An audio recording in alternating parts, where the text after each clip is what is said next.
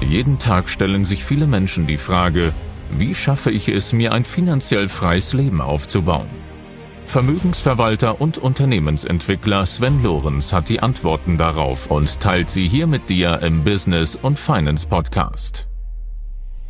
Ein System aus drei Schlüsseln führt zu persönlicher Entwicklung, wirtschaftlichem Erfolg und finanzieller Freiheit.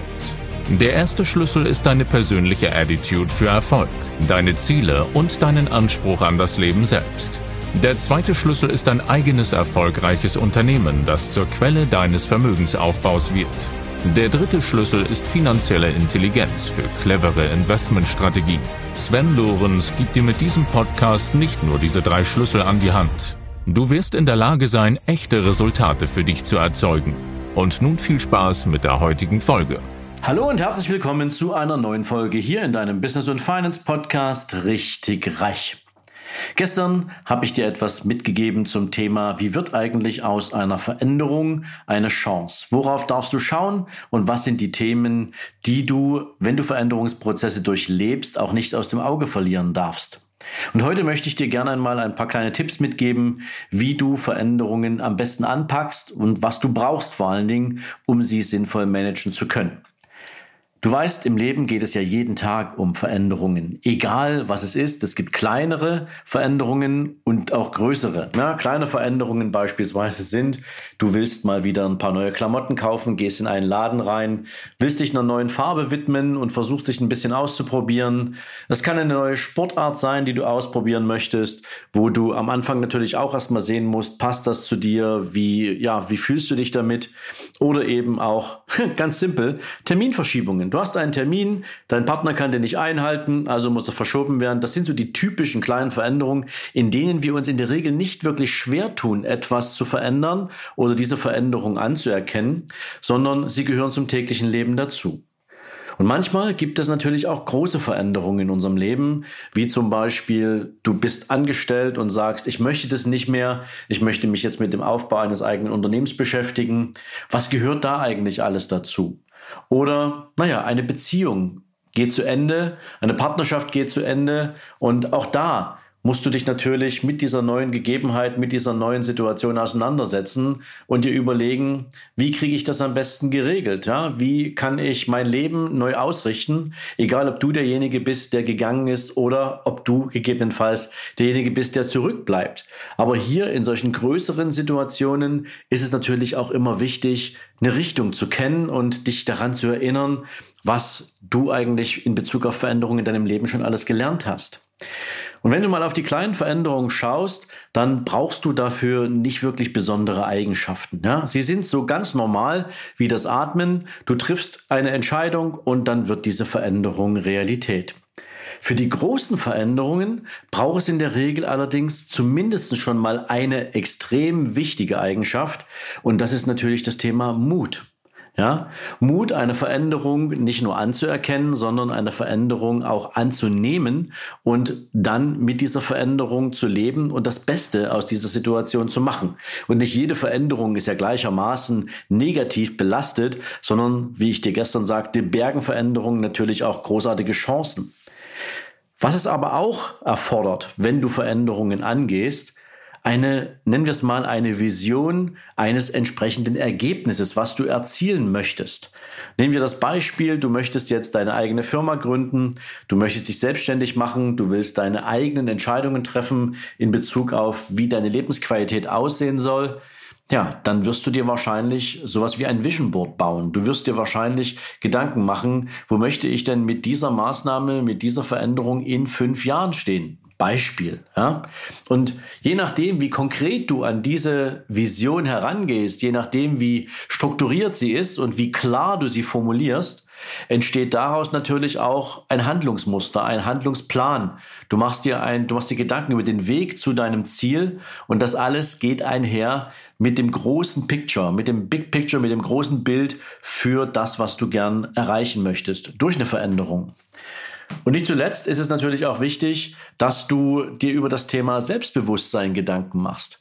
Ich habe viele Menschen getroffen, die vor neuen Herausforderungen standen oder vor Veränderungen standen und irgendwie das Gefühl hatten, sie wissen so gar nicht, wie sie damit umgehen sollen. Und ich kann dir nur eins sagen, die Menschen, die mit Veränderungen umgehen müssen, sie verlernen, sie verlernen oder sie vergessen, dass sie viele Herausforderungen in ihrem bisherigen Leben ja schon mit Bravour gemeistert haben. Und auch dich kann ich herzlich dazu einladen, mal in deine Vergangenheit zu schauen, immer dann, wenn du vor einer neuen Aufgabe standest, vor einer Veränderung standest, auf welche Skills hast du dich denn da verlassen? Auf welche Eigenschaften, die dich ausmachen, konntest du immer zählen? Wie bist du verschiedene Herausforderungen und Veränderungen angegangen? Und welches Selbstbewusstsein hast du aus einem positiven Ergebnis, die da, das dann dadurch entstanden ist, entsprechend auch für dich gezogen und gewonnen? Das ist etwas, was die meisten vergessen. Ich habe es in einem Beitrag in LinkedIn vor einiger Zeit mal gebracht. Die meisten Menschen kriegen immer gesagt, lerne aus deinen Fehlern, lerne aus den Fehlern anderer. Aber ich muss dir eins sagen, das Lernen aus Fehlern hat zwar etwas Gutes, immer dann, wenn du diesen Fehler natürlich nicht wiederholst, aber es hat natürlich auch eine gewisse Schmerzgrenze. Warum? Ein Fehler oder irgendetwas, was nicht so gut lief für dich, ist ja immer mit einer negativen Emotion belegt. Es hat dich zurückgeworfen, es hat dich vielleicht niedergeschlagen, es hat dir schlaflose Nächte bereitet und wir erinnern uns häufig sehr ungern daran, was wir da erlebt haben, durch was für einen Prozess wir gegangen sind. Und sich dann die Zeit dafür zu nehmen, sich Gedanken zu machen, was konnte ich aus dieser Situation jetzt lernen, das braucht schon extrem viel aufgeräumt sein im Kopf und eine emotionale Distanz zu diesem Fehler oder zu dieser schwierigen Situation. Und deswegen möchte ich dir eigentlich eher sagen, wann hast du dich das letzte Mal denn an ein positives Ereignis erinnert? Wann hast du dich ja mit dem Gedanken auseinandergesetzt, wie bin ich denn mit meinen ganzen Erfolgen umgegangen? Wie sind diese denn entstanden? Denn das ist etwas, was die meisten Menschen, glaube ich, nicht äh, genügend honorieren, nämlich den Weg zu ihren bisherigen Erfolgen einmal zu analysieren, sich anzuschauen, was haben sie richtig gemacht, welche Entscheidungen haben sie getroffen, welche Wahl haben sie getroffen, als sie nach links oder rechts gehen konnten. Und vor allen Dingen kann ich dieses Muster, kann ich diese Art von Entscheidungsqualität und Weg gegebenenfalls auch anwenden auf neue Herausforderungen. Und wenn du dir das mal vor Augen führst, dann weißt du, dass das Lernen aus den eigenen Erfolgen viel, viel spannender, viel, viel einfacher ist, dir wesentlich mehr Selbstbewusstsein gibt und auch dadurch natürlich für dich eine Riesenchance birgt, nicht lange den Kopf in den Sand zu stecken, sondern sehr schnell auch dich zu erinnern an das, was dich bisher erfolgreich gemacht hat. Und natürlich, ich hatte es schon gesagt, braucht es nachher dann auch einen entsprechenden Plan. Wie gehst du an diese Veränderung heran? Was willst du tun? Was willst du ändern? Was willst du neu gestalten? Wo möchtest du vielleicht etwas, was es schon gibt, verbessern, erweitern? Ja? Und nicht zuletzt spielt es natürlich auch eine Rolle, ob dir die dazu erforderlichen Ressourcen zur Verfügung stehen. Manchmal sind es ja einfach nur technische Ressourcen. Ja, du brauchst vielleicht für irgendwas einen Laptop oder du willst einen Podcast aufsetzen und brauchst das entsprechende Aufnahmeequipment.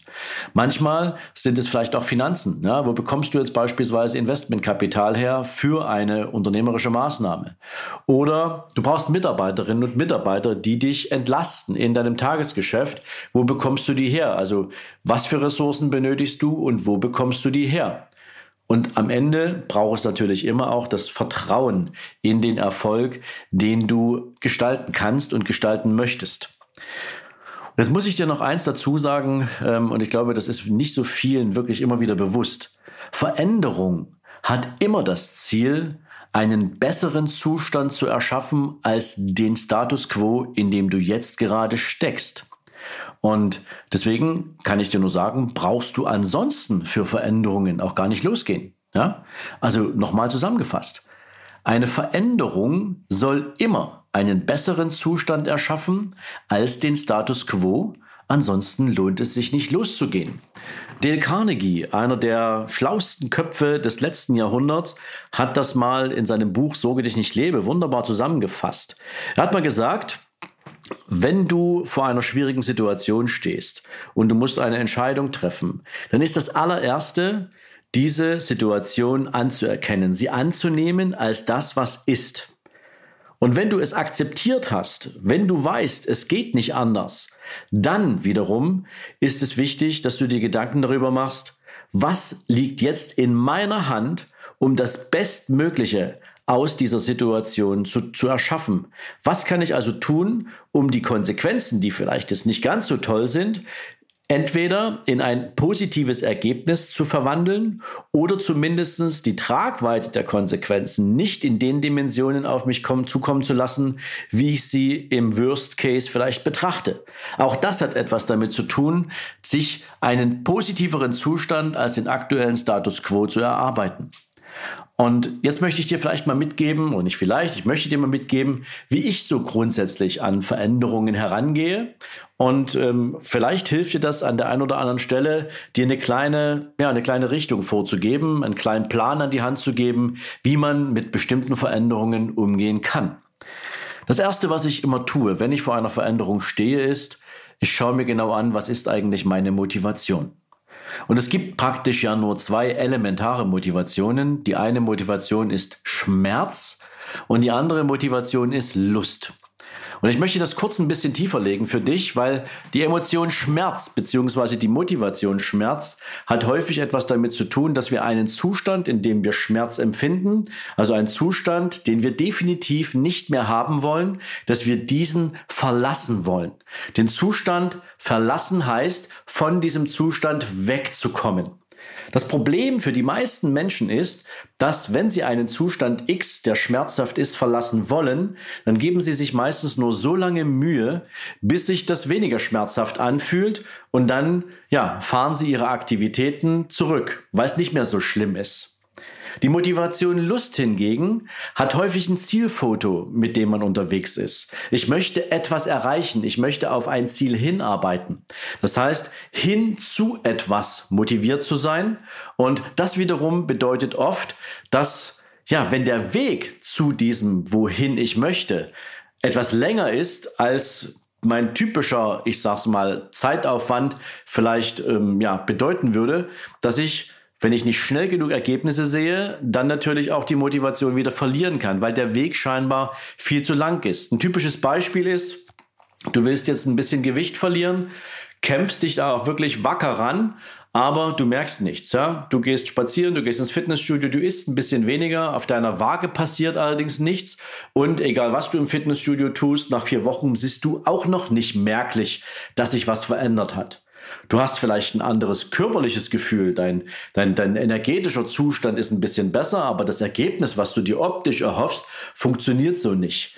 Und das kann natürlich sein, dass man auf diesem Weg schnell die Motivation verliert. Und deswegen gibt es an dieser Stelle schon mal einen Hack von mir. In der Regel mache ich das so, dass ich, wenn ich schmerzmotiviert bin, dann weiß ich, ich, ich setze mir den Status quo, den ich jetzt habe, als Ausgangspunkt und setze mir ein Hinzuziel, was ich mit einem gewissen Lustfaktor versehe. Und dann ist das meine Range, in der ich mein Ziel angehe. Und immer wenn ich einen Schritt weiter gekommen bin in meiner entsprechenden Arbeit an meinem Ziel, ziehe ich den Status quo, also den Schmerzpunkt, einfach nach.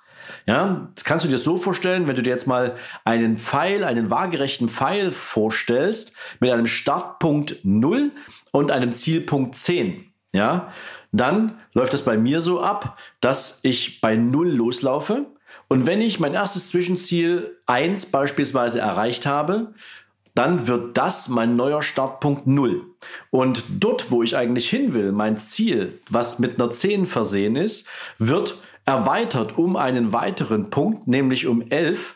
Und so verschiebt sich praktisch meine Motivation immer weiter und mein Schmerzpunkt rückt nach. Das macht es mir häufig sehr einfach, entsprechend an meinen Herausforderungen zu arbeiten.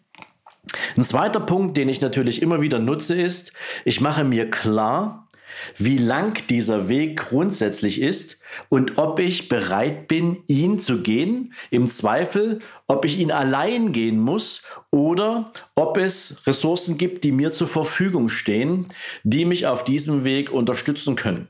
Das können manchmal Menschen sein, das kann ein Mentor sein, das kann ein Team sein, mit dem du arbeitest, das kann jemand sein, den du für eine bestimmte Kooperation extern einkaufst, etc.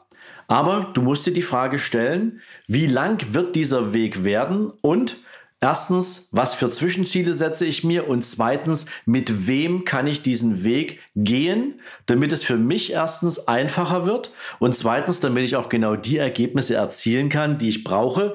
Insbesondere, wenn mir bestimmte Themenfelder kompetenzseitig fehlen oder wenn mir bestimmte Ressourcen nicht zur Verfügung stehen. Was mich praktisch dann gleich zum dritten Punkt bringt, der direkt andockt an den zweiten, nämlich Wer oder was kann mir konkret dabei helfen?